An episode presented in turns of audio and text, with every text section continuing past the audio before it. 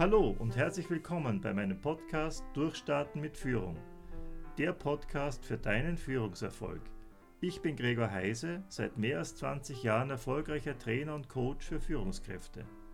Mein Wissen gebe ich dir gerne weiter, denn ich möchte, dass du erfolgreich bist.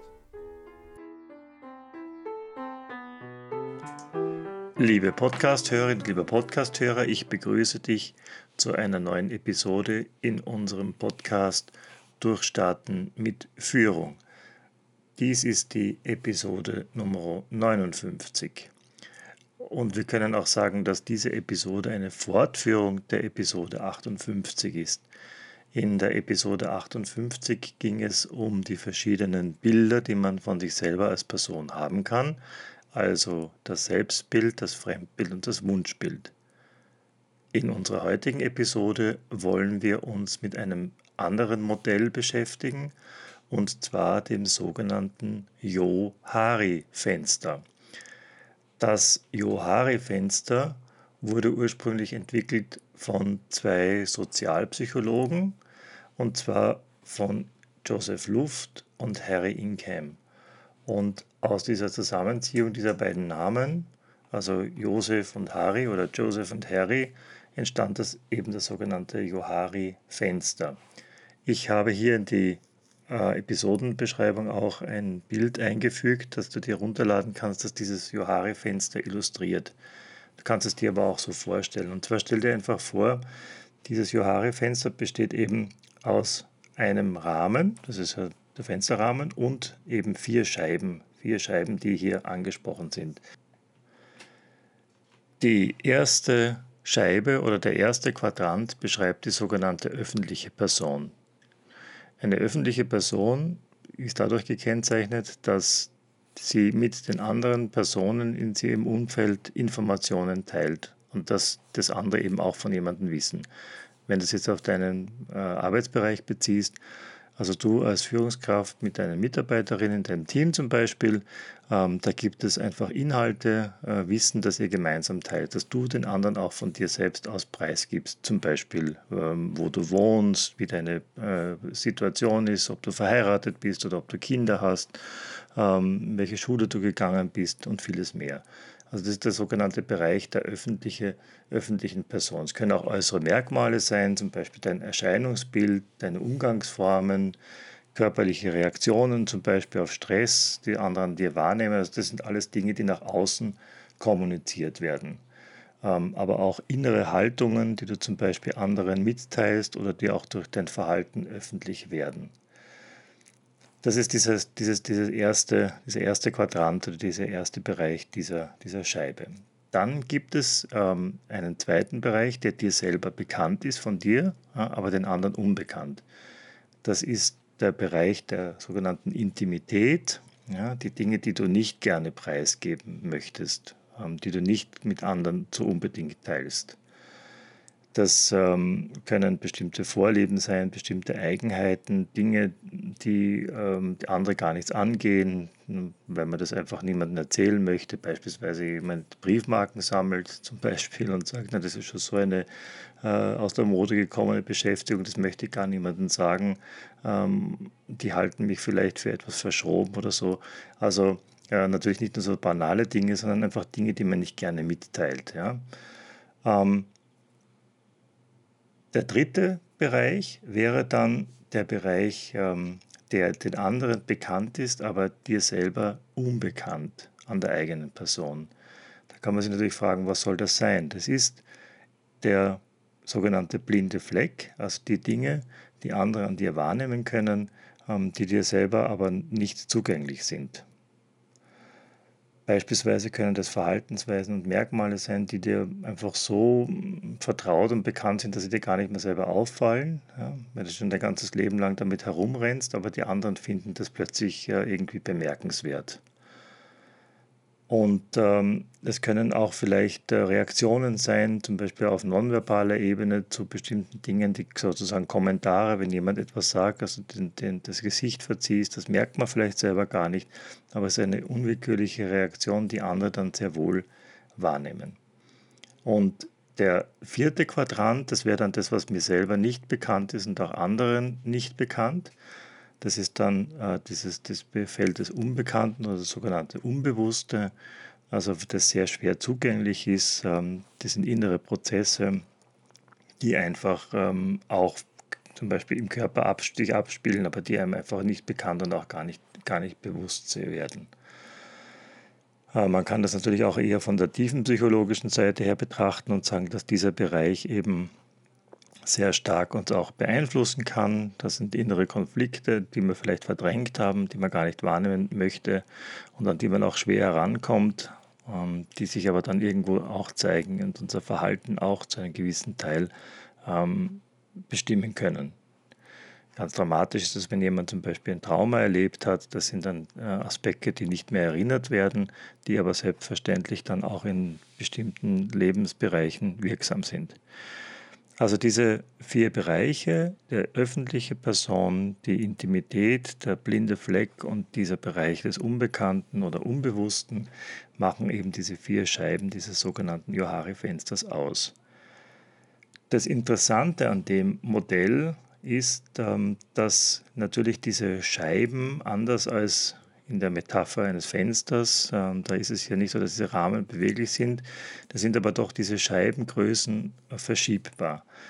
Im Allgemeinen ist es so, wenn wir mit Menschen zusammenkommen, die wir noch gar nicht kennen, man tritt in eine Gruppe ein beispielsweise, ähm, dann ist der Bereich des Öffentlichen noch sehr klein.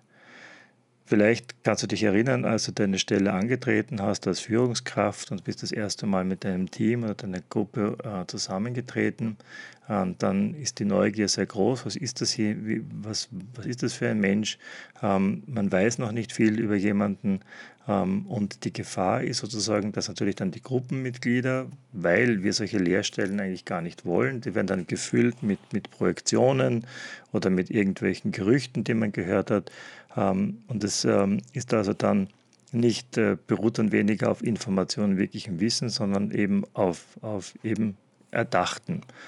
Und das ist eben das, die, die, die Schwierigkeit, ja, wenn das so bleibt, dass man dann, ähm, wenn, besonders wenn, wenn man mit anderen dann in, in Kommunikation tritt, dass äh, die dann gewissermaßen nicht mit dir als, als wirklicher Person unter Anführungszeichen zu tun haben, sondern mit einer Person, die zum großen Teil aus, aus Projektion oder Fantasien besteht.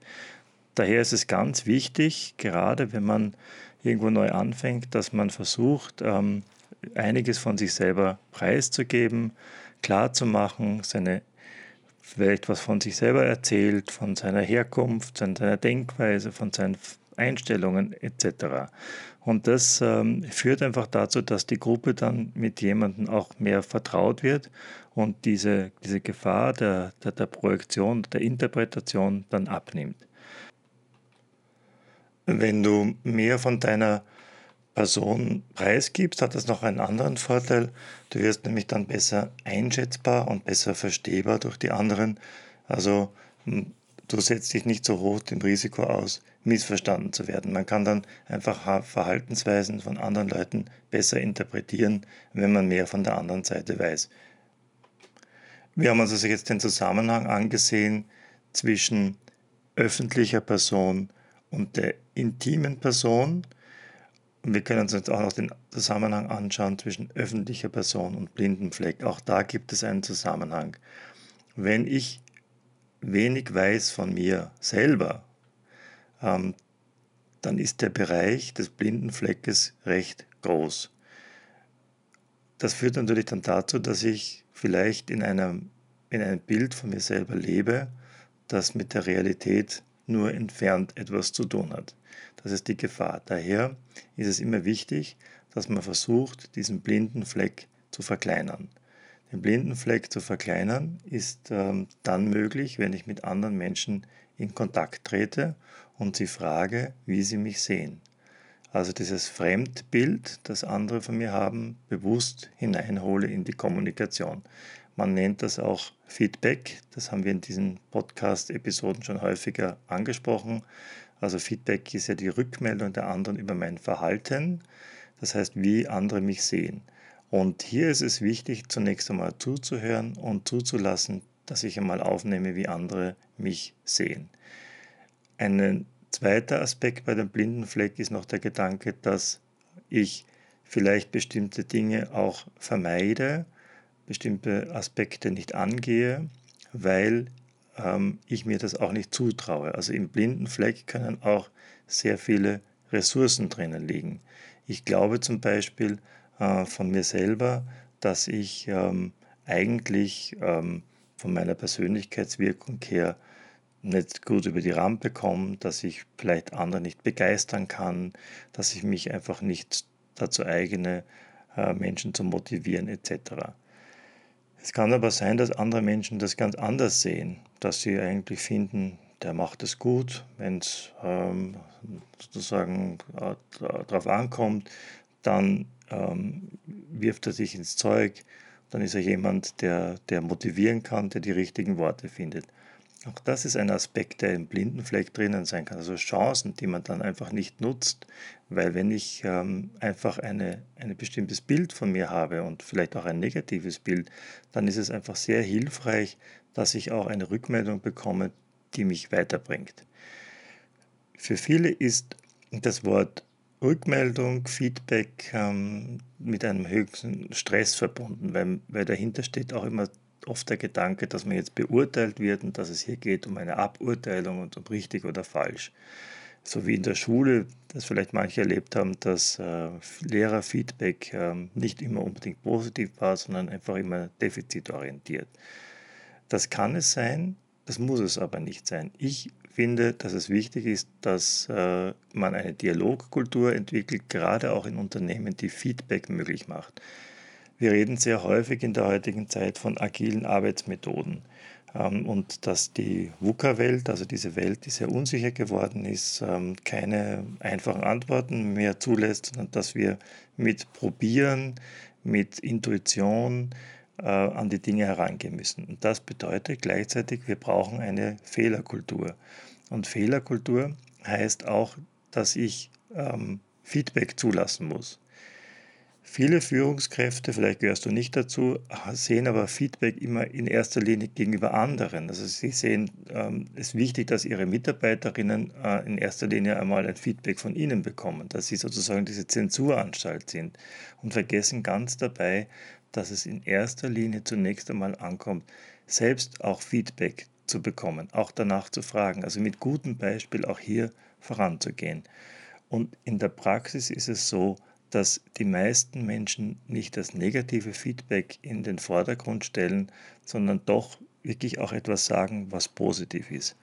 Also mache es dir zur Regel, zur Angewohnheit, auch Rückmeldung einzufordern, auch auf deine Person bezogen. Ähm, da kannst du sehr viele Informationen gewinnen und verkleinerst sozusagen diesen, diese Scheibe im Modell von Josef Luft und Harry Ingham, das ich dir hier in dieser kurzen Episode nahebringen wollte. Ich freue mich, wenn du das nächste Mal wieder dabei bist. Dein Gregor Heise.